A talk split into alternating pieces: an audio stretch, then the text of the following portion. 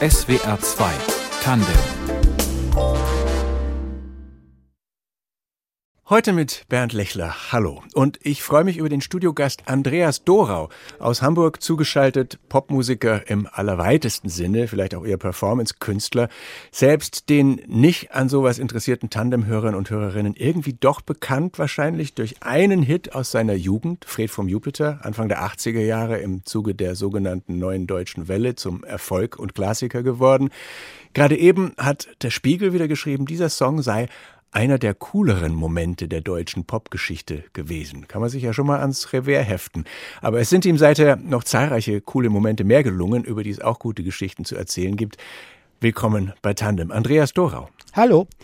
Ihr neues Album heißt Im Gebüsch. Es ist gerade am Freitag erschienen, am 19. Januar also, und das ist in diesem Fall relevant. Es ist nämlich Ihr 60. Geburtstag. Nachträglich alles Gute. Vielen Dank. Ich bin selber vor ziemlich genau vier Wochen 60 geworden, darum sei mir die indiskrete Frage erlaubt. Wie finden Sie es? Äh, nicht anders als vorher. Ja, tatsächlich? Ja. Aber ein bisschen absurd ist die Sechs schon vorne dran, oder? Es, es ist absurd und deswegen habe ich ja auch das Konzert da gemacht, damit ich schön zu tun habe. Damit Sie nicht drüber nachdenken müssen, genau, was das bedeutet. Genau, ja.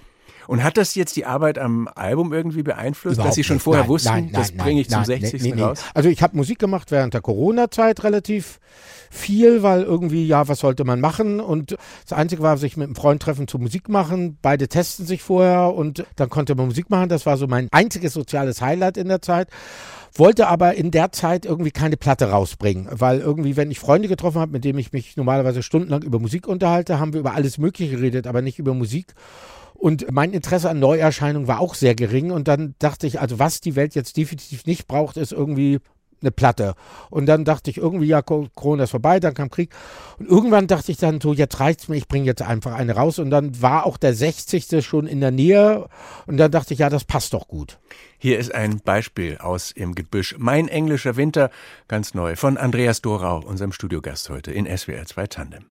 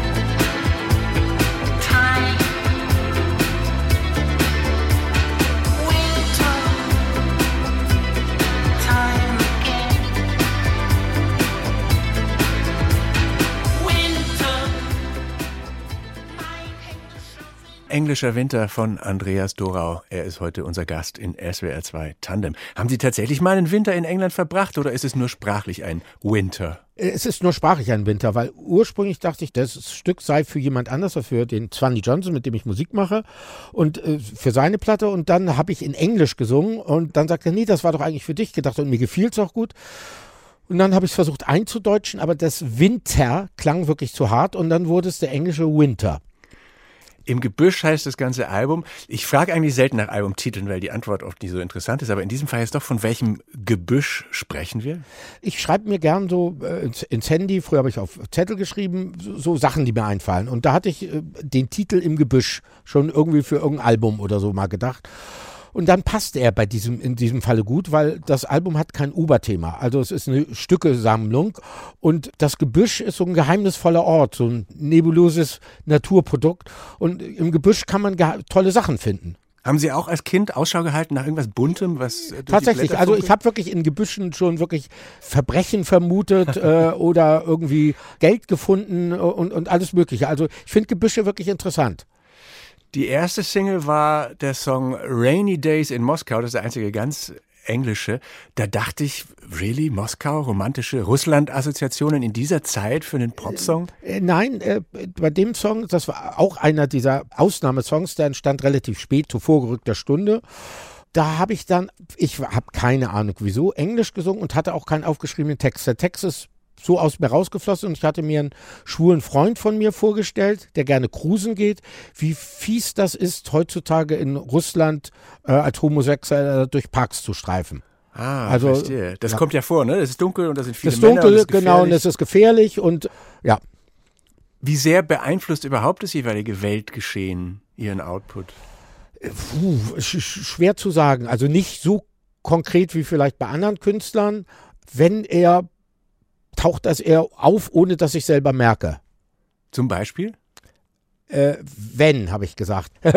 Nein, also ich wüsste jetzt auf der Platte, außer dem eben dem besagten Stück Rainy Days, wo, es um die Homophobie in Russland geht, gibt es kein Stück, was jetzt sich mit der aktuellen Weltlage auseinandersetzt. Aber es ist überhaupt, man, man denkt dann, oh, Homophobie in Russland, der Dorau, der klingt doch immer so, so lustig und bisschen absurd. Plötzlich sowas konkret Politisches ist nicht typisch für Sie, ne? Äh, Ich würde auch sagen, dass es nicht konkret politisch ist. Also tatsächlich, ich muss immer erst erklären, wenn mich jemand fragt, wovon das Stück handelt. Es ist nicht offensichtlich, dass es davon handelt. Das finde ich gut. Das stimmt. Das letzte Album, musikalisch jetzt, das Wesentliche hieß das, das klang in meiner Wahrnehmung ein bisschen akustischer, weniger elektronisch als das Neue. Wie, wie ergibt sich Ihr jeweiliger Das, das, Stil? das ist richtig. Ich hatte zuvor Christoph Dallach auf Lesereise begleitet, hatte ein Buch gemacht, das hieß Future Sounds und ging um Krautrock. Und da ging es auch viel um Elektronik und um die Idee, andere Musik zu machen. Und dann dachte ich, äh, dass ich auch wieder mich an meine Anfänge besinnen sollte und wollte wieder äh, eben weniger songige Stücke machen und elektronischere Stücke.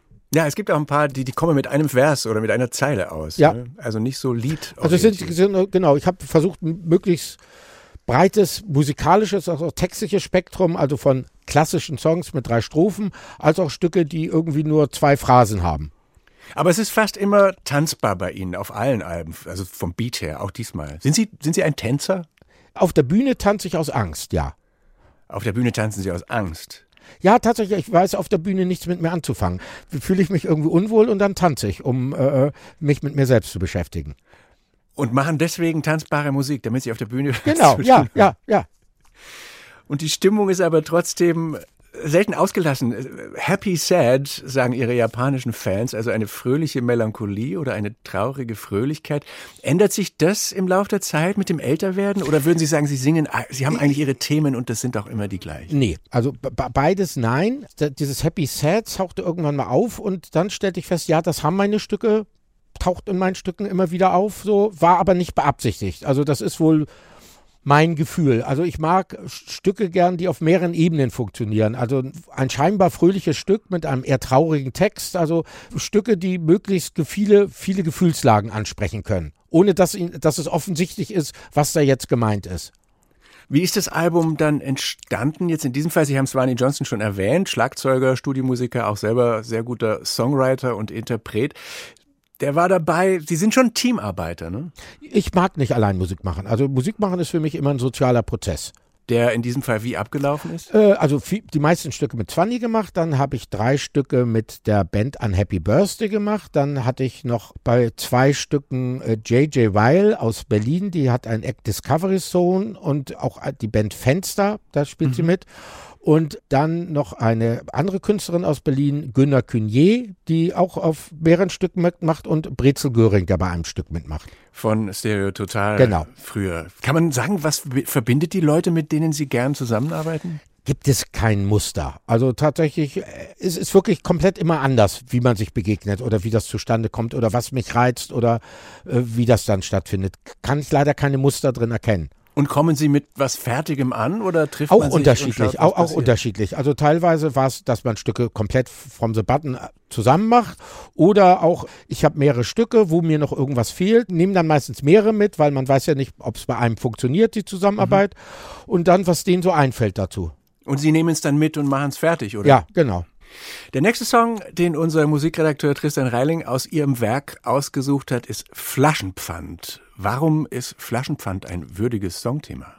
Der Text stammt nicht von mir, sondern von Wolfgang Müller. Das ist doch total interessant, dass diese Verwirrung mit den Pfandzahlen, was was wert ist. Wir hören es uns an. Einst war er ein großer Revolutionär, dann wurde er älter und wollte nicht mehr. Ein Blitz war schuld, dass er was Neues erfand. Das war die Idee mit dem Flaschenpfand. Auf Plätzen und Straßen und in engen Gassen, da suchen heute Menschen nach leeren Flaschen. Sie sammeln die Flaschen, sie sammeln die Flaschen, kassieren den Pfand und füllen die Taschen. 15, 25 Cent,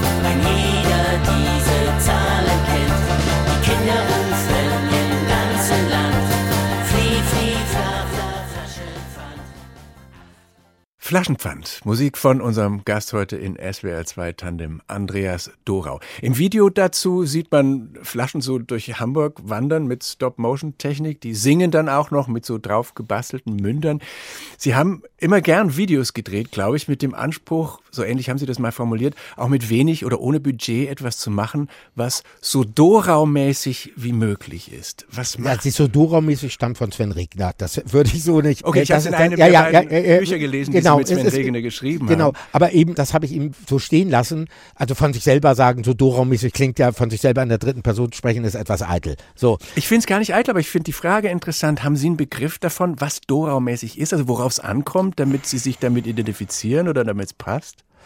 das ist wirklich Bauchgefühl dann. Tatsächlich, da muss man den Kopf, also ich hasse das Bauchgefühl, aber es ist wirklich dann Bauchgefühl, was man wann, wie, wo mag und was man macht und was man wiederum nicht macht oder wo man Schwerpunkte setzt.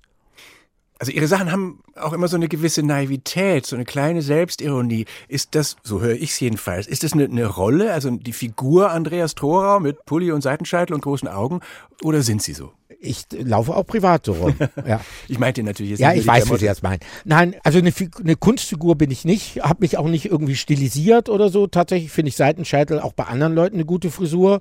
Und dies mit dem Naiv ist so eine Sache. Also äh, äh, es ist ja nicht wirklich naiv. Also tatsächlich sind meine Gesangsmelodien relativ schlicht und manche Dinge sind schlicht und dann wird schnell das Wort naiv herbeizitiert, was ich aber nicht wirklich passend finde. Ja. Sie sind auch kein, kein Sänger-Sänger. Nee. Ich bin Vocalist, wenn überhaupt. Und ich weiß beim Hören dann auch manchmal nicht, ist es Poesie, ist es, Vorsicht, schlimmes Wort, eine Art Comedy? Wie, wie gucken Sie da selber drauf? Also Poesie ist es nicht. Also ich versuche eigentlich sowohl textlich als auch Musik möglichst mich da nicht erwischen zu lassen. Also eben, was ich vorhin schon sagte, über Vielschichtigkeit. Also ich möchte keine Rolle einnehmen. Also ich verweigere sogenannte vorgegebene Künstlerrollen. Das ist der Poet, das ist der naive Künstler, das ist der Lustige, das ist der Rebell oder all diese Rollen lehne ich ab. Sie haben Mitte der 80er in München mal eine Oper auf die Bühne gebracht. Das Libretto bestand aus Dada-Literatur, Zitaten, glaube ich. Die Songs wurden von Kindern gemimt und als eines krank wurde, sind sie selber eingesprungen in einem Reifrock mit Glöckchen dran und es gab einen Bettlerchor wohl, der von Fischen gespielt wurde, die man auf die Bühne warf. Zumindest erzählen sie das so in einem dieser beiden erwähnten autobiografischen Bücher mit Sven Regener. Und ich lese da was und denke, wie, wie kommt es, dass sie sich solche Sachen einfach trauen? Weiß ich ehrlich gesagt auch nicht. Also tatsächlich, das war äh, ein ziemliches Fiasko, was auch für mich mit mehreren Anzeigen endete. Wieso Anzeigen? Ach ja, Feuer gefahren, ne? Äh, Feuer, Tierquälerei, äh, Kinderquälerei. Also ich hatte wirklich sechs Strafanzeigen an der Backe danach. Aber es kam niemand wirklich zu Schaden. Nein, ich musste bloß eine höhere Summe zahlen. Okay. Nein, und ich hatte auch tatsächlich, tatsächlich, wenn ich dann in so einem Rausch bin und irgendwas da mache, da ist dann auch schon wieder, also ich hatte kein Geld für einen Chor, also es musste ein Chor her. Äh, was sieht denn gut aus? Ja, Fische. Dann ist der Chor eben, das sind dann jetzt Fische. Und das wird dann einfach gemacht. Und äh, meistens gelingt es, manchmal eben nicht. Und das ist einer der Fälle, die, wo es nicht so gelang. Das heißt, es wurde auch kein rauschender Erfolg. Nein, die Oper wurde abgebrochen. Während der Premiere? Ja, Verstehe. Wie, wie, wie, wie nehmen Sie sowas auf? äh, mit, äh, ich war durcheinander erstmal. Haben Sie noch mehr solche äh, gescheiterten Wagnisse Also überstehen die sind, müssen? alle ge gescheiterten Wagnisse finden sich in den beiden Büchern. Erzählen Sie doch eins noch. Oh, das ist jetzt, oh. Ich will Sie Ad- nicht ad hoc. verführen. Nee, nee, nein, nein, Entschuldigung, fällt, aber da, da fällt mir jetzt keins ein. Entschuld- Entschuldigung, Entschuldigung, würde ich gerne, aber äh, äh, funktioniert mein Gehirn jetzt gerade nicht so schnell. Was war umgekehrt ein erstaunlich großer Erfolg? Äh, oh, oh, oh, die stellen mir Fragen. Was war? Äh, König der Möwen. Also ein Musical, was aber auch kein Musical sein sollte, was ich mit Gerion Klug in Hamburg aufgeführt hatte. Ich war froh, wenn wir damit halbwegs durchgekommen wären, aber das kam gut an. Da haben Sie aus Versehen sich auf König der Löwen bezogen, ne? Gerion hatte das. Also irgendwie habe ich da ein Problem im Kopf. Ich merke äh, Wortspiele erst relativ spät. also tatsächlich kriege ich das immer erst nach ein paar Tagen mit. Ich habe es erst, nachdem wir das abgegeben hatten, ist mir aufgefallen, dass das sich auf König der Löwen bezog. Aber mich störte es nicht, weil tatsächlich der Hauptdarsteller ist eine Möwe, der König der Möwen. Das ist eine reale Figur in dem Stück. Und insofern fand ich das nicht schlimm, weil es eben nicht nur Wortspiel um des Wortspielwillens ist, sondern ja, man konnte auf Wortspiel, aber es hatte mit der Realität zu tun. Sie haben auch mal, um wieder zur puren Musik zu kommen, ein Album nur mit Refrains aufgenommen. Ja. Das klingt schon nach jemand, der sich auch so ein bisschen analytisch mit der Kunst und dem Handwerk des Pop-Songwritings auseinandersetzt, oder? Das tue ich. Also tatsächlich, mein Zugang zur Musik war, dass ich Alben machen wollte oder Singles machen wollte. Also ich habe nicht mit Musik angefangen, um mit anderen Leuten die Freude des Musizierens zu empfinden und ich wollte auch nicht auf einer Bühne stehen. Also tatsächlich, ich interessiere mich sehr theoretisch für Musik. Haben Sie eine Vorstellung von Ihrem Publikum? Wer kommt in die Konzerte von Andreas Dorau? Zum Glück recht unterschiedliche Leute. Und haben Sie eine Vorstellung, wer oder was Sie für Ihr Publikum sind? Also Ich- das finde ich, finde ich eben, äh, also tatsächlich habe ich mir da ein Publikum erarbeitet, mit dem ich da klingt jetzt irgendwie komisch, zufrieden bin. Auch eben tatsächlich, dass ich eben tatsächlich Sachen, wo ich ein größeres Publikum hätte haben können, wenn ich mir dieses oder jenes gemacht hätte, aber äh, dann wär meine, wären meine Sachen eindimensionaler. Und äh, irgendwie, ich möchte ja schon das machen, was ich machen möchte und dann gehe ich auch eben finanzielle Kompromisse ein. So. Ja, im Publikum eben tatsächlich, was äh, verschiedene Aspekte zu schätzen weiß. Also der, die einen kommen deswegen, die anderen kommen deswegen und ich habe jetzt nicht ein homogenes Publikum, was jetzt aus einem bestimmten Grund kommt. Glaube ich zumindest. Haha. Okay. Ich fand unter dem Video von Flaschenpfand, das wir vorhin gehört haben, bei YouTube einen Kommentar von einem TV Pictures, der schrieb auf Englisch, I don't know a word of German, but have been listening to Dorau for 20 plus years. Ich verstehe kein Wort Deutsch, aber ich höre Ja, Dorau ja. seit über 20 Jahren. Whatever mood I'm in or want to be in, he does it for me. Fantastic, happy music. Also egal in welcher Stimmung ich bin oder sein will, Dorau Das ist doch das, was man möchte von Musik. Auftrag erfüllt, ja, oder? Vielen Dank, ja. Also eben tatsächlich Texte schreiben. Also als 15-Jähriger musste ich den ersten Text schreiben, weiß ich noch. Mein, hatte ich, war, glaube ich, mein drittes Stück, was ich auf einer Vierspurmaschine gemacht hatte. Und dann sagte Holger Hiller, mein damaliger Gitarrenlehrer, der dieses Vierspurgerät war, so, das Stück braucht jetzt einen Text. So, ich, öh. Und dann, ja, aber was soll ich denn singen? Und dann äh, habe ich mir in seinem Zimmer hingen so viele Fotokopien und dann habe ich einfach die Fotokopien besungen. So, und das ist eigentlich, eigentlich so ähnlich läuft das immer noch ab. Wenn man Ihre Seite bei Spotify aufruft, steht der Song, den wir jetzt spielen, als meistgehörter ganz oben, nämlich Girls in Love. Inga Humpe singt da auch mit, mit deren Musik- und Lebenspartner Tommy Eckert sie auch lange zusammengearbeitet haben. Welche Geschichte gäbe es zu Girls in Love? Äh, das basiert auf einem Sample, was eben einen jahrelangen Rechtsstreit auch hatte, bis das geklärt war so und was mich sehr viel Geld gekostet hat am Ende. Ähm, das äh, hatten wir irgendwie fertig und mir fiel kein Text ein. Das war ein Drama und ich hatte Angst sozusagen, dass beim Text also ich spürte bei dem Stück, da habe ich ein besonderes Stück an der Angel. So. Und ich wollte auf jeden Fall nicht den Fehler machen, dass ich jetzt ziegig werde, um dagegen anzuarbeiten, bloß nicht jetzt der Verweigerer in mir jetzt das Stück, die kommerziellen Möglichkeiten des Stückes torpedieren und ich wollte aber auch nicht den Leuten nach dem Mund reden. Deswegen hat es wirklich zwei Monate gedauert, bis ich da, und das passierte dann irgendwie, ich, damals studierte ich noch in München, ging irgendwie die Straße lang und dann tauchte der Text bei mir im Kopf auf. Und dann musste ich wirklich in ein Zeitschriftengeschäft rennen, mir einen Block Papier und einen Stift kaufen und lehnte mich an eine Häuserwand und habe den Text runtergeschrieben. Und das war dann auch der Text genauso, wie er dann auf die, auf den Tobenträger landete. Hier ist das Ergebnis.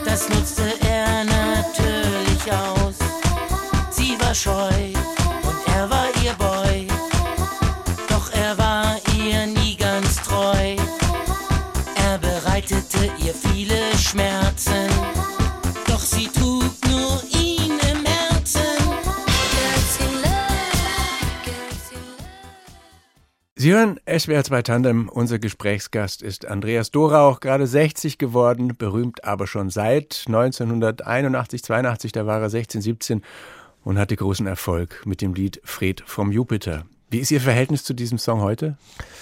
Immer noch nicht so gut. Woran liegt's?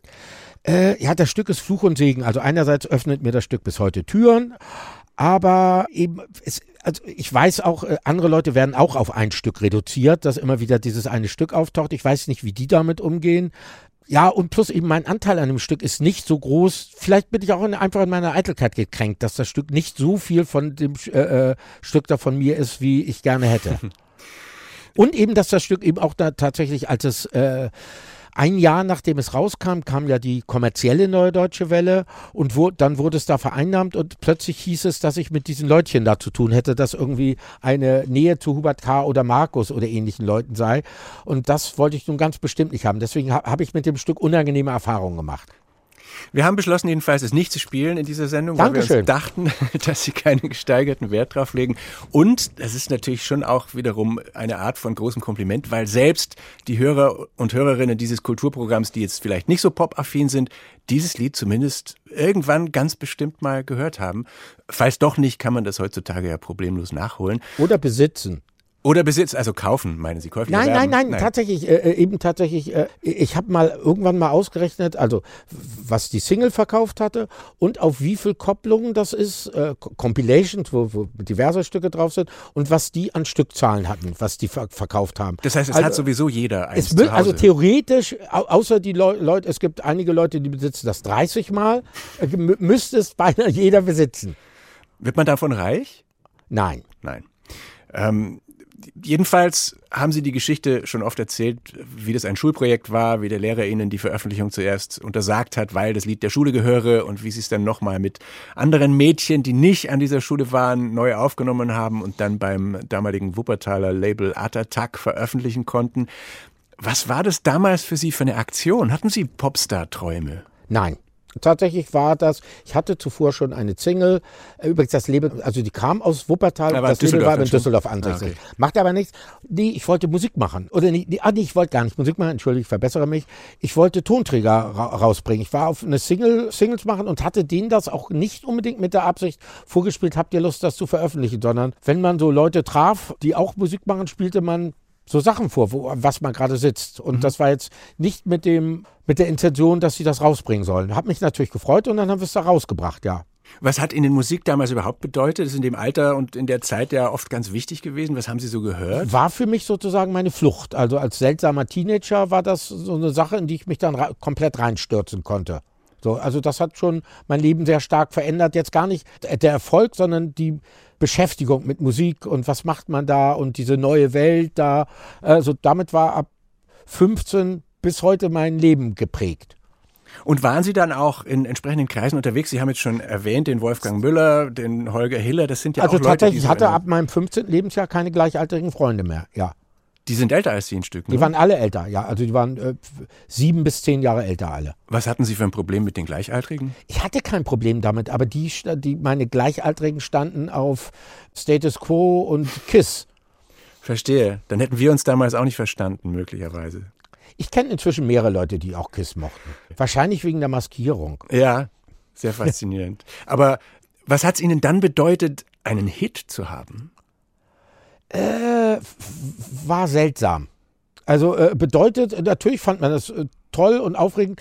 Und das Gute war eben, dass es auf dem Independent-Label war. Also ich die Zügel in der Hand hatte und mir niemand sagte, mit denen hast du zu reden oder jetzt hast du zu lächeln. Also ich musste nicht lächeln und musste auch nicht zu irgendwelchen Leuten freundlich sein. Aber es hat ja schon Ihr Leben wahrscheinlich erstmal ziemlich auf den Kopf gestellt, oder war das gar nicht so direkt? Was heißt das Leben auf den Kopf gestellt? Mit 16 hat man ja noch kein Leben.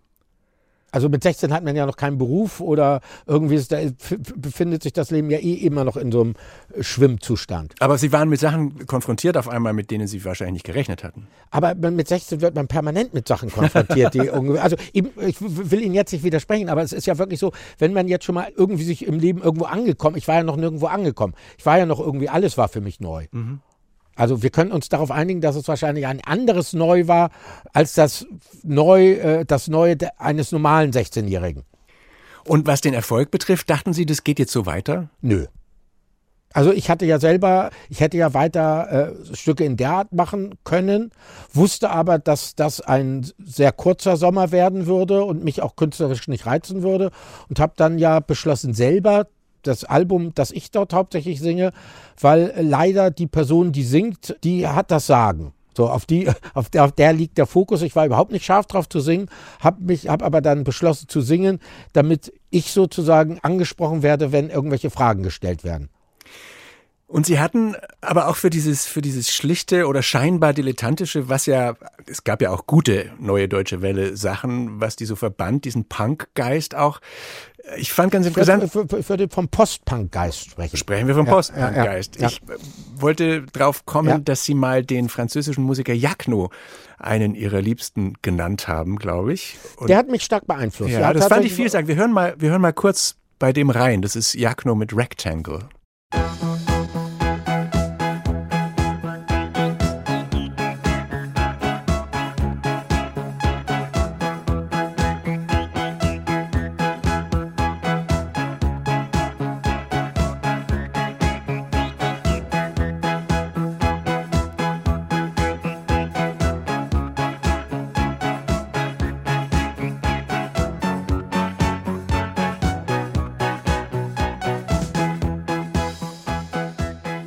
Das hat auch so was Leichtes. Jacno, früher französischer Punkmusiker, später auch Instrumentalsolist, der mit Anfang 50 gestorben ist. Was zieht Sie an an seiner Musik, die ja schon eine Verwandtschaft hat zu Ihrer eigenen?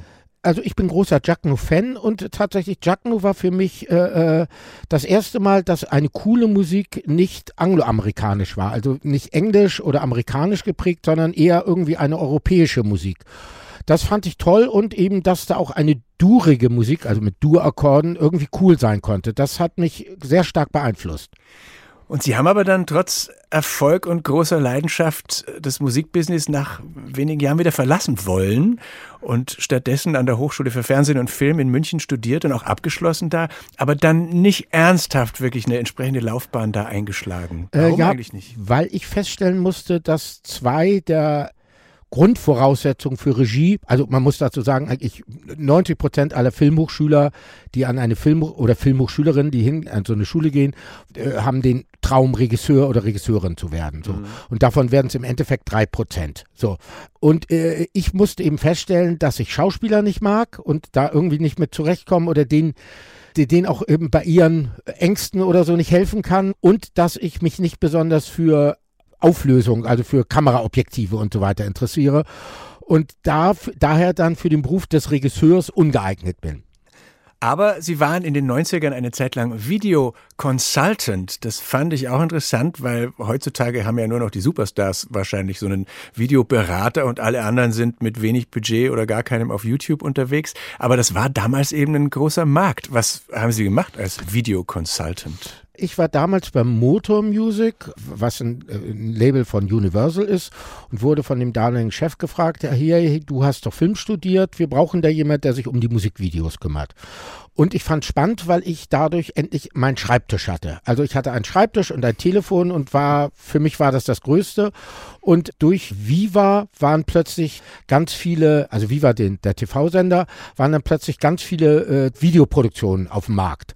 Und meine Aufgabe bestand darin, die Streu vom Weizen zu trennen. Also welche, welches Treatment, wir hatten dann irgendwie meistens sechs Treatments für einen Song, der irgendwie eine Single sein sollte von irgendeinem Artist, passt da am besten? Wo haut's mit dem Budget hin? Wo haut's mit dem Timing hin? Und äh, äh, welches Video, wa- was ich da auf dem Papier finde, habe ich schon fünfmal vorher gesehen. So. Was haben Sie aus dieser Zeit für Ihre eigene Videoarbeit gelernt?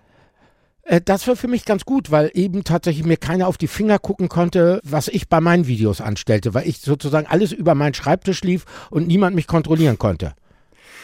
Im Video zum folgenden Song werden sie von einigen Trachtenhut tragenden Bierzeltbayern verprügelt und gefesselt. Das ist ein sehr absurder Song, könnte man meinen.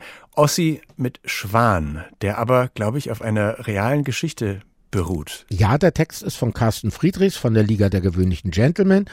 Und der hatte die Geschichte in der Zeitung gefunden. Es äh, eine wahre Geschichte. Ein Ostdeutscher, wir, wir sind, reden glaube ich von den 90ern irgendwie sowas, war in Bayern an der Isar und redete mit seinem Akzent. Das fiel zwei jungen Bayern auf, die daraufhin ihn anfingen zu pöbeln. Das Bepöbeln wurde schlimmer und sie ging auf ihn los und das auf ihn losgehen endete darin, dass sie mit einem lebenden Schwan, den da eine, eine am Hals gepackt hatte, auf den armen Mann einschlugen. Und daraus muss man natürlich einen Popsong machen. Ossi mit Schwan, Andreas Dorau in Tandem.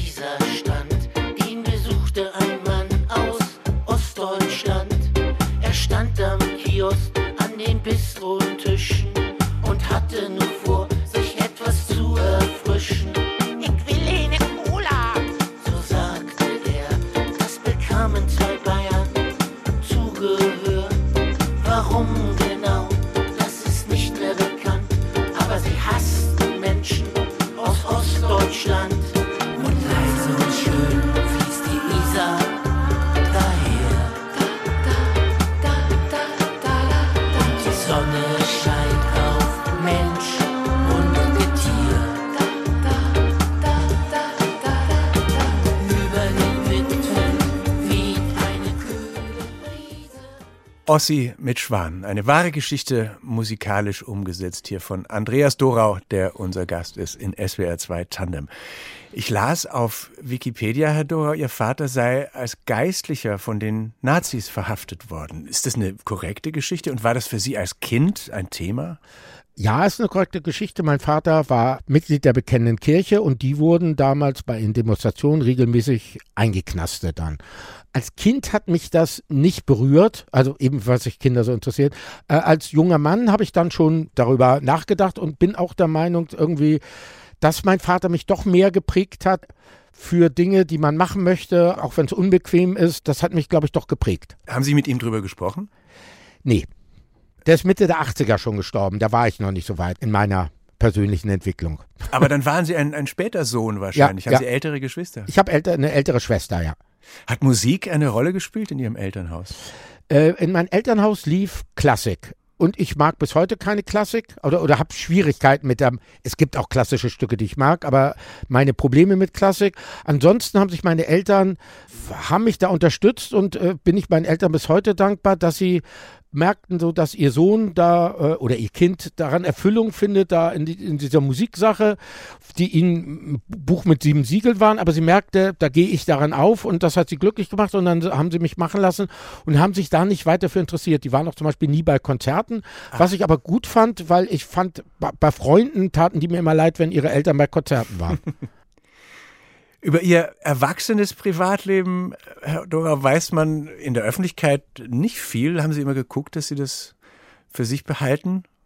Ich bin tatsächlich nie groß danach gefragt worden und wenn ich da komm, käme drauf an, was für einen Kontext ich danach gefragt wurde, welcher Aspekt da wen interessiert, ist, finde ich aber auch nicht so spannend. Ich frage trotzdem mal, was ist Ihnen denn neben der Musik noch wichtig im Leben? Eigentlich gute Frage, bloß bin ich die verkehrte Person.